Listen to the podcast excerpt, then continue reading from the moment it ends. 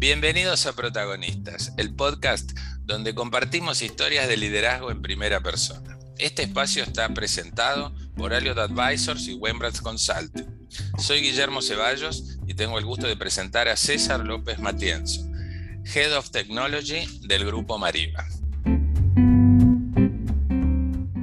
Bienvenido César a este espacio, muchas gracias por, participar. Gracias Guille, un gusto. Bueno, este, acá vamos, a, vamos, a, vamos a, conocer un poco más de, César y del desarrollo tecnológico de la banca. Así que normalmente acá arrancamos pidiéndole al invitado que haga una breve presentación de sí mismo y nos cuentes cómo, cómo llegaste donde estás, sin que esto arranque en, primer grado, obviamente. ¿no? Ah, está muy bien. Me, siento como alguien, como Andy Kuznetsov en la radio. Está buenísimo. bueno, a ver, eh, ¿qué te puedo contar de, mí mismo? Eh, básicamente, todo lo que es tecnología y carrera en bancos lo hice a través de, grandes firmas como puede ser Accenture principalmente, Galicia y ahora en el grupo, en el grupo financiero Mariva, donde estoy hace un par de años muy, pero muy contento. Muy apasionado por la tecnología, entonces, eso fue quizá lo que a mí me impulsó a llegar al rol hoy de liderazgo dentro, dentro del grupo. También muy, muy apasionado por aprender y por la academia, y eso acompañó o dio la base eh, académica o teórica que tengo. O sea, cuando vos ves mi currículum, decís, este pibe, la verdad que, estudió, porque estudié ingeniería en sistemas, hice una maestría en economía, una MBA y una, una especialización en gestión de, de, empresas de tecnología y ahora estoy haciendo un PhD en transformación digital. Y la verdad que, no, es por estudiar el tema, me encanta aprender. Y, de paso lo aplico después en la, profesión. Así que tengo, viste, mi, pata académica y de profesor también. ¿Dónde estás dando eh, clase? Mira, estoy dando clases en la UCA y ahora estamos, estamos viendo de, colaborar en la Universidad de San Andrés.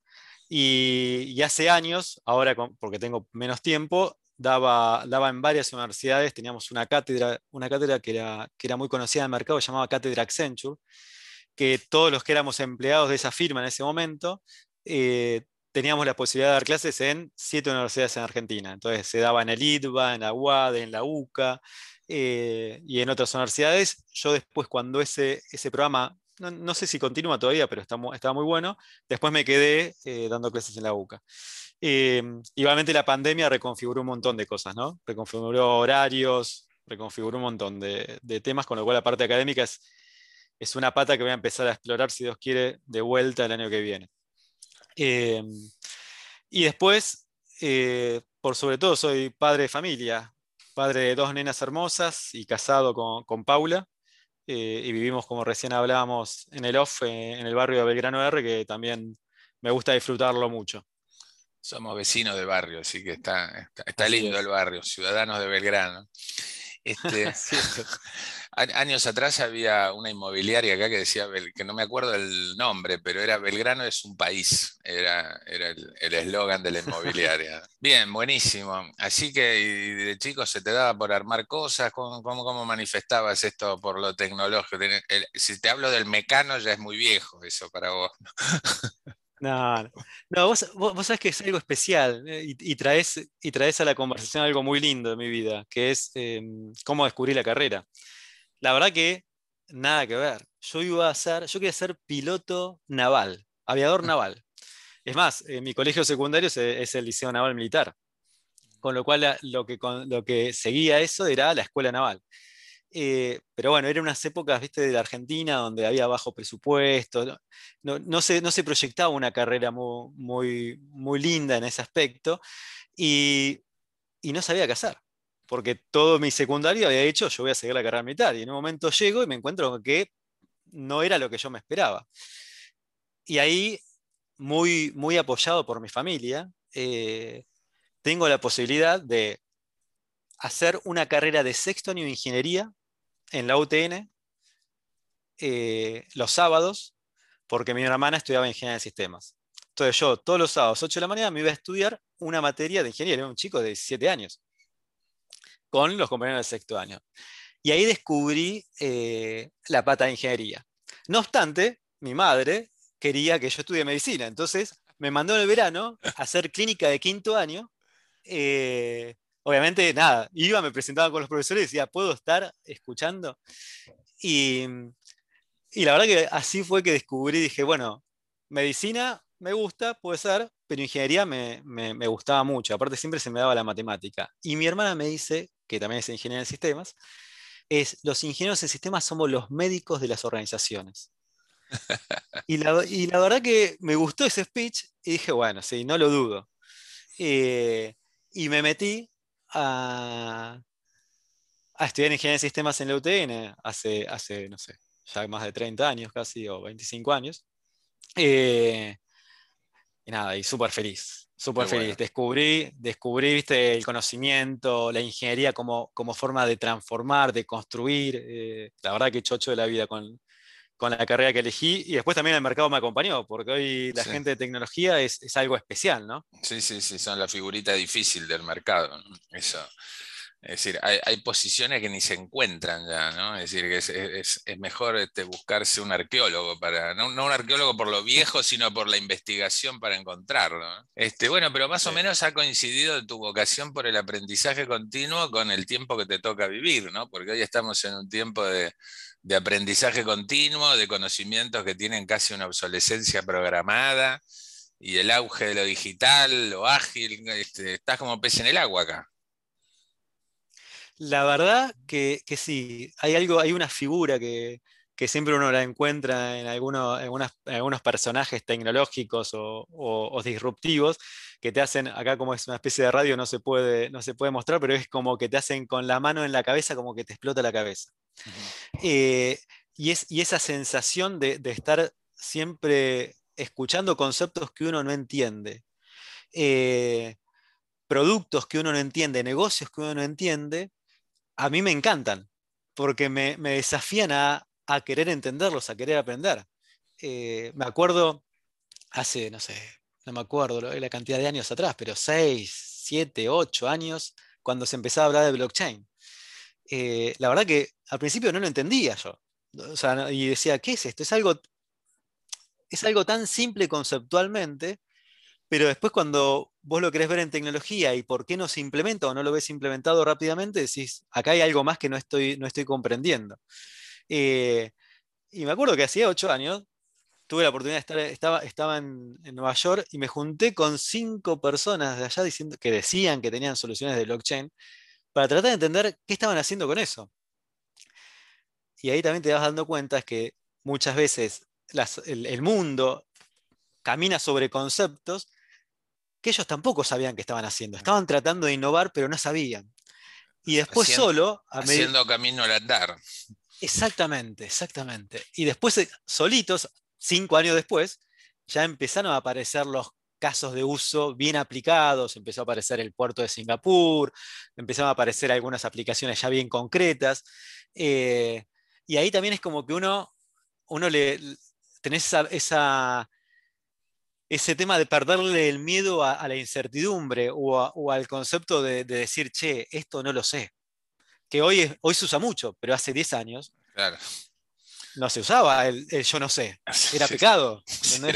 tenías que saber todo, para eso estabas en esa silla, ¿no? Exactamente.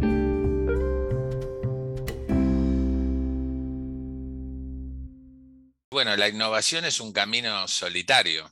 Este, no tenés mapa, no, al sumo brújula, pero el mapa para camino no hay, ¿no? Sí, es verdad. Y, esta es una, etapa también de, de diversidad, inclusión, de cosas nuevas que se te incorporan a la vida, no solo de las personas, ¿no? es decir, conceptos que son este, concurrentes de muchas, de muchas ciencias. ¿no? Y, es decir, a veces uno dice innovar con dos cosas viejas, una valija y una rueda, te sacó la valija que, vos podés transportar, y por años arrastrábamos baúles. ¿no? Sí. sí, ahora, a ver, eh, antes de entrar a ese mundo de la diversidad, y esto ya se viene hablando hace tiempo, ¿no? Que es vivimos en un caos de cosas nuevas, en un caos de, cosas que empiezan a aparecer, de nuevos modelos de negocio, de nuevas tecnologías, de nueva cultura, de nuevos productos. Eh, y no estamos acostumbrados. La mayoría de la gente no está acostumbrada a manejar el caos. Piensan que el caos es, malo.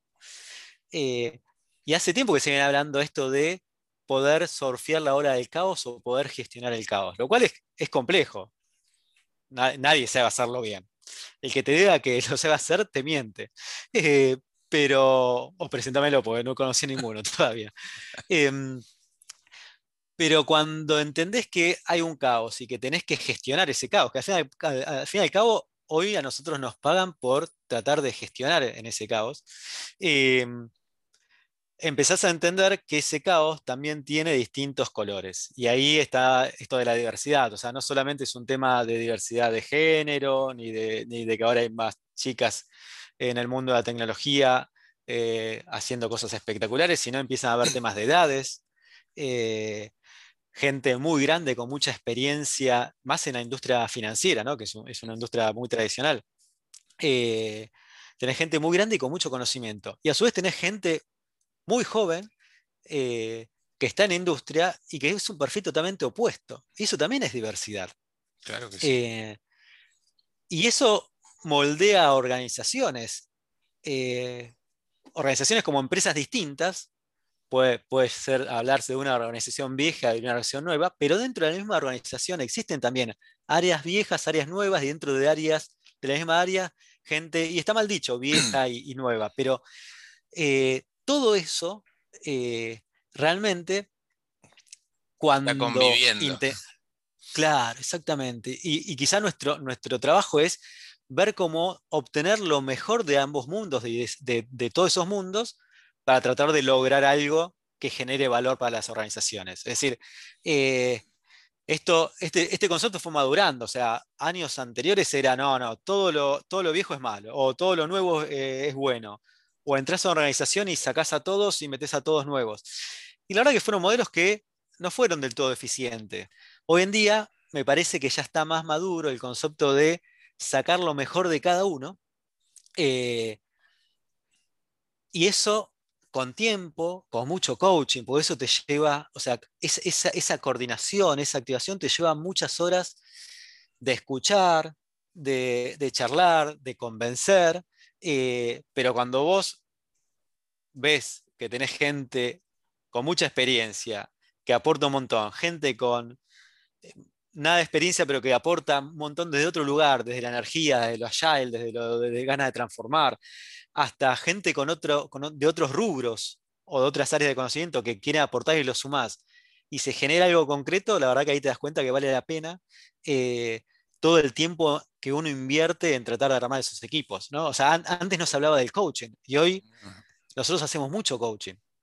Eh, y eso, eso es maravilloso. Yo tengo la experiencia de un colaborador mío que me dijo, César, cuando hablas de APIs no te entiendo de lo que estás hablando, pero quiero aprender. Eh, una persona grande de muchos años, y la verdad que yo me saco el sombrero contra eso, y, mis mayores respetos. Y a partir de ahí le invertí un montón de, tiempo en, tratar de caer el catch con algunas cosas, así como también de tratar de entender qué, gran valor agregado da a, la organización. Y la verdad que, nada, estoy, feliz de la vida, ¿viste? de que esa gente siempre eh, se conjugue con, otro, con otros colores de gente, por decirlo de manera, y, puedan trabajar todos en pos de, un objetivo en común, ¿no? Qué, gran contribución que hizo todo esto el cine, ¿no? Tengo en mente la película El Pasante con Robert De Niro.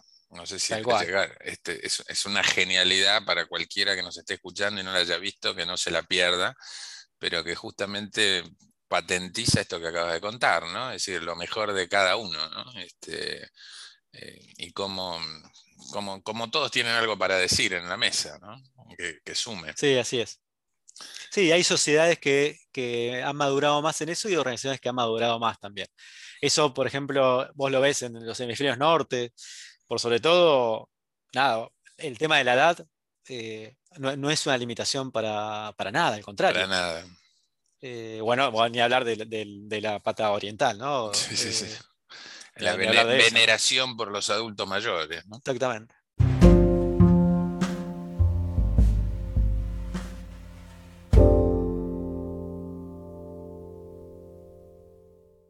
de estas prácticas nuevas de gestión, de liderazgo, es decir, te sentís acompañado, tu equipo lo ves en, un gran número de ejecutivos, no solo del grupo donde estás, sino eh, o en la industria, es decir, la banca que es muy tradicional, más allá que bueno, la fintech vino a meter unos empujones grandes también, ¿no? Eh, para dinamizar la industria, ¿no? Es decir, ¿cómo, lo estás viendo? Sí, la verdad, esa, pregunta es, es una de las cosas que a veces, viste, uno no te deja dormir. es, es reinteresante cuando se te mete como un insight algo en la cabeza y estás siempre a la noche pensando cómo avanza esto. Ahí tenemos, tocaste el tema de la fintech, que la fintech es algo maravilloso, o sea, eh, es una revolución que hoy está pasando en el mundo y acá nos pasa en Argentina y en la región un montón. Eh, es una industria que, es nueva, que viene con una, con una, con una gran fuerza, pero además también está empezando a madurar y ahora se está empezando a ver hasta consolidación de fintech. O sea, todo el mundo se, tomó el, tema de armar una empresa fintech desde cero y hoy nos encontramos que el mercado da para no tantos eh, o que los productos se tienen que consolidar en sí y empiezan a aparecer las compras y las ventas. Eh, es una industria que es espectacular. Y nosotros los bancos, al principio esto hace, hace tiempo atrás, ¿no? Se veía como un competidor y hoy los vemos como un partnership total. Eh, y ahí también el, cómo maduró eh, el rol de, la entidad financiera para con lo que tiene que ver con el mundo fintech. O sea, hoy ya no se discute el concepto de open banking. Antes hasta se discutía el tema de pelearte con una fintech. Hoy no, y hoy la fintech ocupa un lugar, muchas veces la última milla con el cliente, muchas veces la pata de, de tocar ese segmento de gente que no está formalizado en la economía. Eh, y el banco hoy es experto en productos financieros. Y cuando entendimos de que nosotros podemos asociarnos para hacer el open banking y llegar eh, a soportar o asociarnos con una fintech la necesidad de un usuario final que antes no lo teníamos en el radar, es espectacular. Ahora, eso a nosotros eh, nos obliga a estar para hacer un banco, pero pensar y actuar a veces como una fintech. Y a la fintech también los obliga a veces a actuar y pensar como un banco. Porque al fin y al cabo el producto es front to back.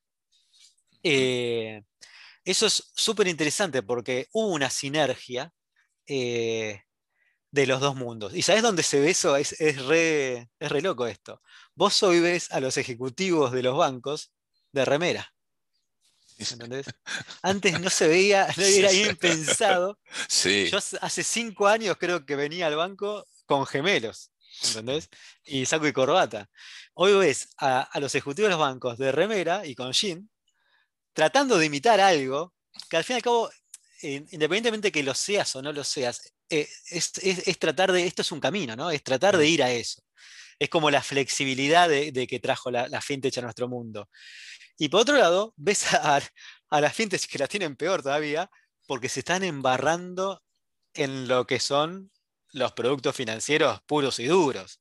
O sea, hoy yo veo a los chicos de las fintechs que se están agarrando la cabeza cuando tienen que interactuar con la infraestructura financiera, cuando tienen que trabajar con un core bancario, cuando tienen que eh, nada, empezar a trabajar con los reguladores, eh, cuando tienen que empezar a pensar en rentabilizar muchas veces las carteras que ellos tienen. Y, también para ellos es un shock. Eh, y eso, eso es súper interesante. Yo tengo muchos amigos de, de las fintech y, estamos hablando todo el tiempo y, y challengeando un montón de ideas. Y hacia dónde va, ni hablar. Eh, porque hoy, ¿viste? el, futuro. ¿A dónde va, el futuro? Esa, es otra fácil. Mira, ayer, ayer, justamente estábamos, eh, había un congreso de, fintech que, me metí, gracias a Dios, a un par de charlas, y en paralelo íbamos, íbamos chateando con gente de, los bancos y con amigos míos de la fintech. Eh, y tiramos distintos escenarios. Eh, hoy, hoy se nos mezclan, como te decía, el mundo de la fintech, que se viene una consolidación. Vos en, eh, a ver, en, Argentina por sobre todo, pero en tecnología, y tomemos el mundo financiero y los bancos como empresas de tecnología, eh, obviamente hay cosas que vos podés inventar, podés innovar, podés ser un gurú, pero la realidad es que yo siempre lo tomé como traer el futuro que está a ocho horas de avión. No está muy lejos el futuro. O sea, vos cuando ves otros mercados, el americano, el europeo, bueno, ni hablar del asiático, eh, o quizá economías como la brasileña la economía, y ves qué está pasando ahí, muchas veces nuestro trabajo es traer eso para, esta región. Y en ese concepto en esa línea lo que estábamos viendo es, y bueno, en Estados Unidos, por ejemplo, ya cualquiera tiene una billetera. Vos vas a la farmacia para vacunarte y cuando te registras para vacunarte, automáticamente ya tenés una billetera. Y ahí empezaron a aparecer billeteras por todos lados. Eh, y empezaron a generarse clientes en distintos segmentos que no estaba. Hoy el cliente, hay, hay, un ratio tradicional que el cliente valía, no me acuerdo ahora, X y ahora vale la mitad. Eh, porque no los pueden monetizar. Entonces, ahí hay un mundo de consolidación que creo que va a ser interesante. Después la gran pregunta es quién consolida, ¿no? Eh, después lo que tenés es todo el mundo de, de los neobanks o de los bancos digitales, que ahí eso es otra línea que, que os está tirando para el lado de me convierto en una fintech. Hoy muchas fintech están comprando bancos digitales, porque se dieron cuenta que en ciertas regiones necesitan la licencia banco. Y por otro lado tenés los bancos tradicionales que claramente van al, Open Bank para darle servicios eh, a la fintech, por ejemplo. La fintech como un cliente. Y en esos servicios y esa capacidad de Open Bank y de servicios, además aparecen otros productos, como pueden ser las stablecoins, las criptomonedas, eh, que, que, hace 3, 4 años nosotros la, la, veíamos muy, muy afuera. O sea, todo el mundo, todo el mercado la de Bitcoin. Pero en realidad Bitcoin Estaba fuera del trajo una partecita y el mercado mismo, imagínate, para, para reducir el riesgo de Bitcoin empezó a generar los stablecoins, NFTs, empezó, empezó a, realmente generar una industria. Y esa industria es un producto financiero, con lo cual vamos a ir a, obviamente, a tener los productos financieros que tenemos hoy, con más tecnologías, con analytics, si quieres hablar de préstamos, pero vamos a ir a nuevos productos que hoy no existen y que tienen que ver con las monedas digitales. No me preguntes cuándo. Sí, sí, sí. Eh, entonces, yo veo los bancos con el desarrollo de productos financieros muy fuerte, pudiendo exponerlos y pudiendo darle servicios a terceros, llámese fintech, llámese empresas, llámese lo que se llame, con tal de podernos integrar.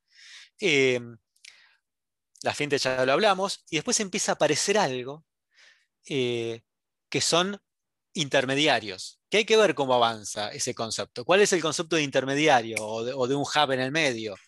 Que es, uno lo ve y detenés el banco, un componente en el medio y la fintech. Bueno, pero imaginemos que eh, ahora la fintech, o en realidad el cliente, quiere también una compañía de seguros. Bueno, si el banco lo tiene, buenísimo, se la va a poder dar. Si el banco no lo tiene, puedes integrar una compañía de seguros. Eh, o podés integrar cualquier otro negocio que el cliente final eh, necesite. Y ya no te estoy hablando de una billetera, te estoy hablando de una super app, donde vos puedas tener todo. Eh, y eso está pasando. O sea, ya hay empresas, startups que están trabajando en eso. Ni hablar de aquellas empresas ya consolidadas y tecnológicas, llámese Amazon o llámese un Microsoft, que hoy están planteando desde la nube dar servicios financieros, en donde cualquiera se pueda conectar o pueda conectar su app y bajarse un préstamo, un onboarding digital eh, o algún producto específico. Entonces, eh, claramente el, mundo va a esa integración. Eh, hay que ver dentro de esa integración qué tipos de industrias empiezan a desarrollarse y vamos a tratar de seguramente poner en una super app en el cliente la mayor cantidad de servicios integrados que podamos tener. Y ahí, y ahí no quiero seguir porque ahí empezás con el tema de las APIs en bebidas o, las industrias en bebidas, ¿no? Y no pierdas el teléfono, mejor. claro, tal cual. En este mundo así tan hiperdinámico, me, me, encantó tu frase, vivimos en un caos de cosas nuevas, ¿no? Esa la anoté hay dos que te anoté, ¿no? La otra es del avión a, ocho horas. Este, ¿Cómo ves el rol del líder? ¿Qué es, un, qué, es un líder para vos? ¿Y cómo ves un líder en este contexto? Bueno, a ver. Eh, yo, digo lo que, lo que, lo que, los que fueron y son mis líderes en este momento. Es decir, claramente eh, es gente que sacó lo mejor de mí y saca lo mejor de mí.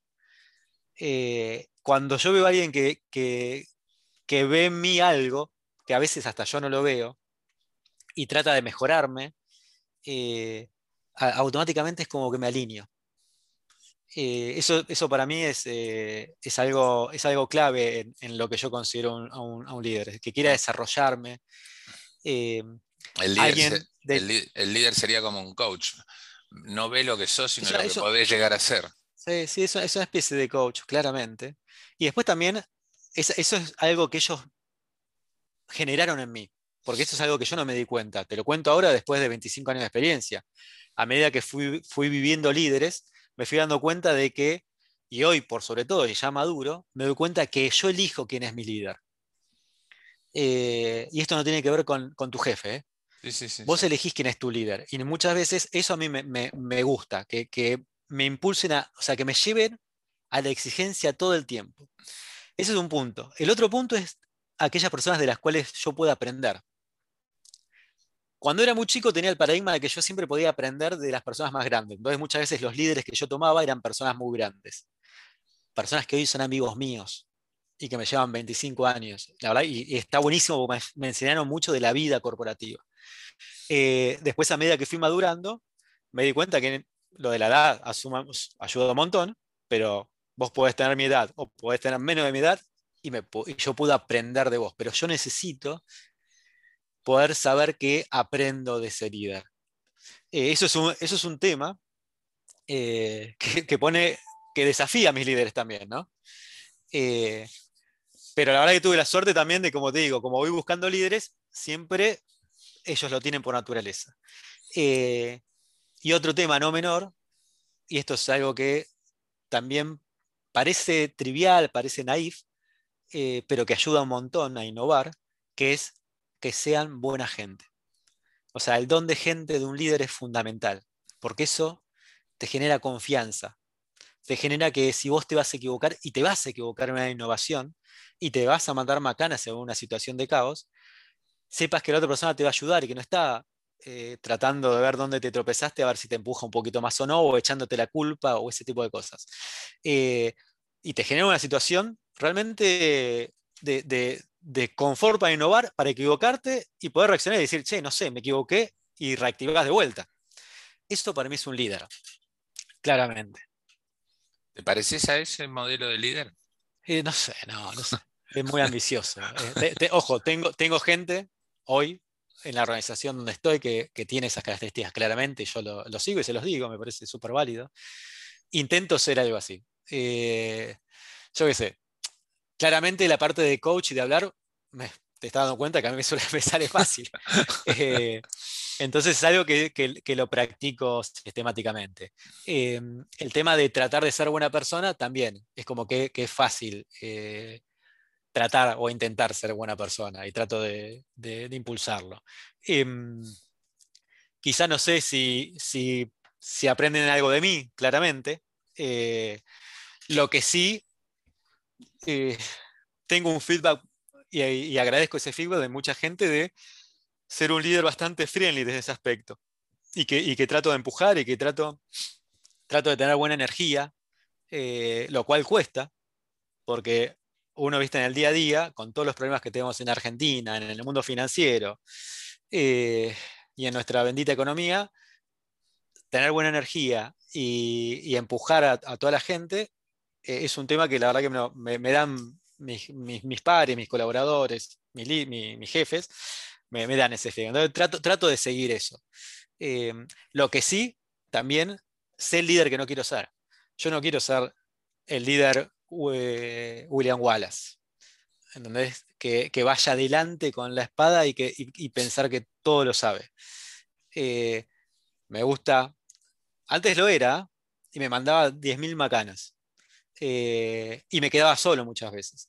Ahora trato de ponerme atrás y tratar, yo siempre digo esto, le digo a los chicos, es, yo trabajo con vos para que tu rueda empiece a rodar, pero después la tenés que empujar vos, porque yo me voy a ir a otra rueda que tengo que hacer rodar. y cuando vos te canses un poco voy a volver. Pero esa es la manera que tengo que hacer rodar muchas ruedas a la vez. Eh, y la verdad que creo que está funcionando.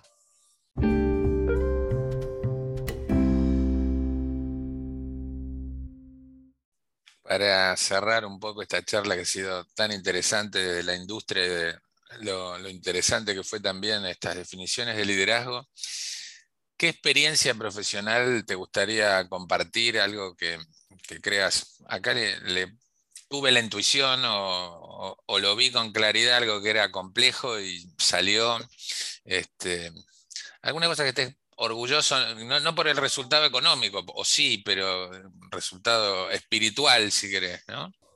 Sí, a ver, eh, no, sé, si, no sé si son, son cosas como para, replicar o no. Lo, que sí, a ver, ahora que lo comentás de esa, de esa manera, eh, hay cosas que a mí me, gustaron, y esto lo veo años después, es, eh, nosotros trabajamos 24 por 7 y, error del líder en una, en una, entidad financiera, por sobre todo, eh, requiere muchas horas de esfuerzo. Obviamente están los tipos talentosos y, superiores intelectualmente. La verdad es que la mayoría de ellos no lo somos. Somos gente que trabaja y deja todo en la cancha. Entonces, cuando vos dejas todo en la cancha, hagas lo que hagas, algo vuelve bien. Obviamente, todo lleva su tiempo. Eso es un, tema que hasta a mis, hijas se los digo. O sea, no me importa eh, si te ponen en la novena de hockey A, B, C o D. Lo importante es que lo dejes todo. Porque eso te enseña. Eh, y así te va, a ir bien. Eso por un lado. Por otro lado, eh, siguiendo con el tema de la familia, es o de la familia o, de lo que uno crea que, le hace bien espiritualmente, es tratar de, dentro de ese caos que nos lleva al trabajo, eh, tratar de mantener un equilibrio emocional. Uno se agarrará de lo que, de lo que sea, ¿no? Algunos de la familia, otros del deporte, otros de lo... Pero ese equilibrio emocional es muy importante en el momento cuando vos llevas proyectos de innovación. Porque el proyecto de innovación tiene incertidumbre, tiene momentos de estrés. En el mundo de sistemas nosotros somos los que gestionamos las frustraciones de toda la organización cualquier persona que no pueda hacer algo, por definición te va a decir es por culpa del sistema. Y vos no podés ponerte a pelear con eso. Vos tenés que tratar de aguantar, tratar de ayudar y tratar de, transformar la organización. Y eso lleva un desgaste fuerte. Eh, y otro tema es animarse a hacer todo. Hoy, hoy podemos animarnos a hacer todo. Desde startups dentro de nuestras organizaciones hasta, a mí me pasó con un líder muy conocido, que hoy está en el mercado, que es un referente total, que él puso mucha confianza en mí y en un momento yo me encontré negociando con el dueño de una multinacional en Manhattan yo decía, ¿qué hago acá? ¿Entendés? Eh, así como mi familia también me apoyó cuando tuve, era joven y dije, me voy eh, a estudiar afuera, me fui a estudiar afuera y dije, ¿qué hago acá? Entonces, eh, ese animarse a hacer todo cuando lo haces, te das cuenta que podés. Y cuando una persona sabe que puede hacer algo, y es una fórmula mágica. Subiste un escalón. Y eso está buenísimo. Así que bueno, no sé, no sé si fue un consejo, no sé si fue una, experiencia, pero... Es una experiencia en primera persona, que de esto se trata justamente, ¿no? Así que César, la verdad que ha sido interesantísimo todo lo que nos has contado y te quiero agradecer muchísimo que, que nos hayas dado estos 40, 45, no sé cuánto hablamos, porque la verdad me pasó rapidísimo. pero, este, pero bueno, muchas gracias y, bueno, ya saldrá probablemente la semana que viene, en los próximos 15 días ya va a estar disponible esta charla para que se pueda escuchar. Dale, gracias por hacerme sentir Andy con Sof en la radio.